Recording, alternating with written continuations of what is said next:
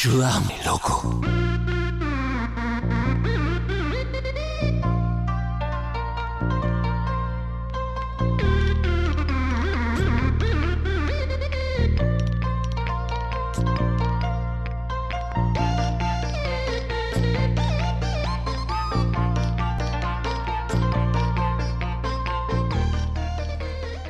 Cinco y 5 en todo el país y ya está con nosotros nuestra querida amiga Ropriegue. Buenas, buenas. Te extrañamos.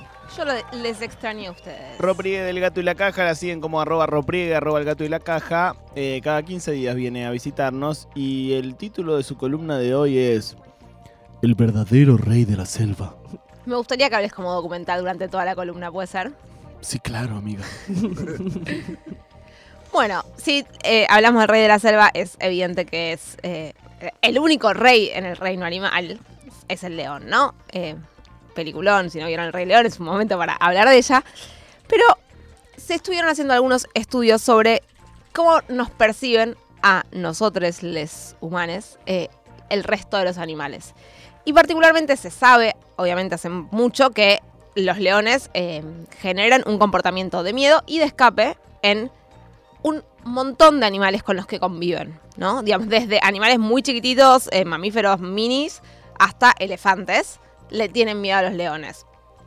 Y ese miedo hace que los leones, eh, perdón, que el resto de los animales cambie su tasa de reproducción eh, y la dinámica poblacional depende mucho, está muy controlada por los leones, eh, como bien ejemplificó la película.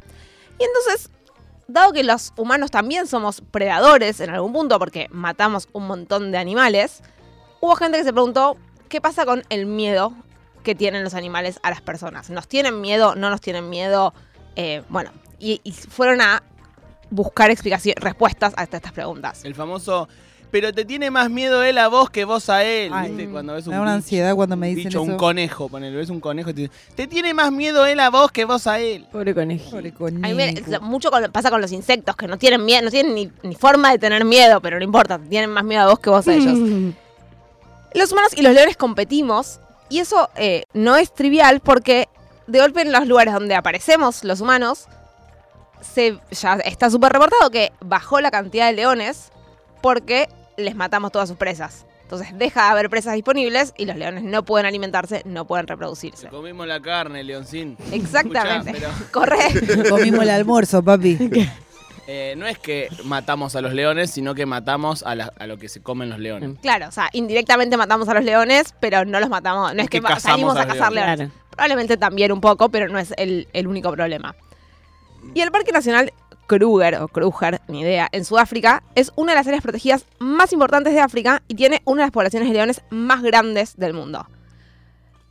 Y esta gente dijo, bueno, si vamos a ver animales que le tienen miedo a leones, que le tienen miedo a los leones, vayamos a ver específicamente el lugar donde más leones viven, a ver qué pasa ahí. Es un parque nacional, pero se puede visitar. Obviamente está prohibido cazar, sin embargo, hay cada tanto algunos casos de caza furtiva. Estos casos de caza, eh, en general, las personas van acompañadas de perros para que ladren y les marquen donde, para que olfateen donde hay animales. Y bueno, obviamente eh, van con armas para matar a los animales que salen a cazar. Y tanto los leones como los humanos suelen cazar en este parque nacional. Bueno, eh, sí, cazar por ahí es un poco amplio, ¿no? Eh, suelen predar cerca de los pozos de agua. Es un lugar donde los animales están particularmente vulnerables porque están eh, prestando atención a otra cosa, que es a tomar agua. Pero además es un lugar donde en general se encuentran animales, sobre todo en la época seca, eh, que hay, digamos, en una sabana no es abundante el agua. Entonces, donde hay pozos de agua, los animales se van a acercar, se van a, que, se van a reunir ahí, o se van a pasar bastante tiempo ahí. Y entonces es donde es más probable encontrarlos y poder atacarlos. Hasta acá entonces, eh, más o menos cosas que sabemos de comportamiento de leones, de animales y de humanos. Ahora las preguntas que se hicieron es ¿a qué le tienen más miedo estos animales? Entonces hubo un grupo de investigación que agarró e instaló cerca de distintos pozos de agua sistemas de cámaras y parlantes operados a distancia. O sea, no había ningún humano eh, trabajando ahí en el momento, ni supervisando, ni pudiendo interrumpir nada. Y ponían un parlante que reproducía diferentes sonidos y cámaras para registrar las imágenes. Que las cámaras, bueno, tenían sensor de movimiento para poder ver, para no estar grabando 24 horas por día, sino solo cuando había animales cerca, y ahí reproducir el sonido. Los sonidos que reproducían podían ser o leones gruñendo, o humanos hablando, o sea, una charla entre un varón y una mujer muy tranquila, ruidos de disparos o ladridos de perros. Tanto ruido de disparo o ladridos de perros serían ruidos asociados a la caza, porque en general los cazadores van con perros. Y como control, unos cantos de unos pajaritos de esa zona, digamos que son ruidos que los animales deberían estar acostumbrados a escuchar. Filmaron una cantidad eh, absurda de horas de filmación que estuvieron registrando. Y después, gente con mucha paciencia se sentó a analizar todo eso. Y a mirar, particularmente cuando había un grupo de animales en esta zona de tomando agua, digamos, y empezaba a sonar uno de estos ruidos, qué porcentaje del grupo se escapaba, o si el grupo se escapaba o no, y cuánto tardaban en escaparlo. O sea, escucho el gruñido y salgo corriendo al toque, o escucho el gruñido, me quedo un poco atenta a ver qué pasa, si puedo seguir tomando o no, y, y después salgo. Lo que ven, para empezar, es que con los ruidos de disparos o de perros ladrando, bueno, en realidad lo primero que ven es que con cualquiera de los ruidos que tenía sentido que fueran, que generaran miedo en los animales, los animales escapan más que con el ruido control, ¿no? Con lo cual, en principio hay algo que tiene sentido, que es que el ruido control no les genera ningún miedo. O sea que la prueba funciona. Claro, la prueba funciona y es o también otra prueba de valor de que la cámara no estaba generando nada extraño en el comportamiento de los animales. eh, entonces, chequeamos que funciona bien. Lo segundo es que con los perros ladrando o con los disparos, la mayoría de los animales se escapa de igual manera que con frente a un gruñido de un león. O sea que le- no le tienen más miedo necesariamente ni a perros ni a disparos que a leones. Pero en promedio, cuando escuchan las voces de humanos, los animales se escapan el doble y se escapan un 40% más rápido que si escucharan un león. Qué loco, boludo. Es un montón porque Pobrecitos. pobrecitos, para empezar, digamos, eh, lo que hemos hecho con ellos para Acá lo que mandamos somos nosotros, mami. Si no te gusta, corre. Acá Nico Silva decía, corriste, Simba. Corriste Ay, por la sabana. Literal, o sea, justo Simba. Corrieron por la sabana estos putos. Eh, algo, bueno, esto yo les dije al lado de en promedio todos los animales, pero todas las especies, si las miramos individualmente, la gran mayoría se da el mismo comportamiento, que es que escapan más y más rápido de los humanos que de los leones, sacando el, único contraejemplo muy fuerte, que son los elefantes. Los elefantes, para empezar, cuando escuchan un ruido, sea cual fuere, primero se juntan eh, en grupo y después reaccionan, o sea, reaccionan en comunidad siempre. Y además, cuando escuchaban las voces de los humanos, en lugar de escaparse, fueron y atacaron las cámaras. O sea, fueron a patotear al parlantito que estaba hablando. Y son el único animal que no nos tiene miedo. Eh, y, o sea, que no solo nos, nos menos miedo que los leones, sino que no nos tienen miedo. Así que, bien por los elefantes. Mm. Eh, y no les sugeriría enfrentarse a un elefante No, ni pedo. ni loca. Menos un, un elefante africano que deben ser bastante grandes. Eh, en un zoológico, supongo que están más acostumbrados a interactuar con personas. Y hay otros estudios en América del Norte, en Europa, en Asia, en Australia, que también mostraron que los animales eh, de esas zonas le tenían más miedo a los humanos que al mayor predador de la zona. Por ejemplo, en América del Norte es a más miedo a los humanos que a los osos. O digamos, como. Porque básicamente. eh, probar en América del Norte, por ejemplo, si le tienen más miedo a un humano que a un león, no tiene mucho sentido porque los animales que están ahí no conviven con leones y no deberían por qué tenerle miedo al rugido de un león si nunca escucharon el rugido de un león. Mm. Entonces comparan en cada caso con el animal al que más miedo le deberían tener. Y lo, un poco la, la conclusión a la que llegan es que primero eh, el término superpredador, que es algo que se usa para los humanos, tiene bastante sentido porque de alguna manera eh, ya en muchos lugares del mundo distintos fueron comprobando que la mayoría de los animales nos teme más que al mayor predador posible. Y aparte plantean primero un problema que es qué hacemos con nuestra relación con los animales, cómo manejamos esto, porque para el animal la, sola presencia nuestra ya es amenazante. Mm. Entonces, ¿qué se hace con eh, todos los lugares donde se hace turismo de, safari o de ir a ver animalitos y, ay, qué, qué lindo el viaje? Porque lo que plantean este grupo de investigación es como, bueno, por un lado, eh, en muchos lugares eso está bastante restringido, pero a la vez hay zonas de África en las que un ingreso muy importante son los safaris. Entonces es como vas a ir en contra muy fuerte de la economía de, de zonas grandes, es un problema. Y a la vez estamos, eh, se sabe que el hecho de que los animales tengan miedo atenta contra el crecimiento poblacional de esos animales. Más allá de que si nosotros después los cazamos o no los cazamos, Pero que contra que se reproduzcan. se reproducen menos. Por tener miedo. Sí.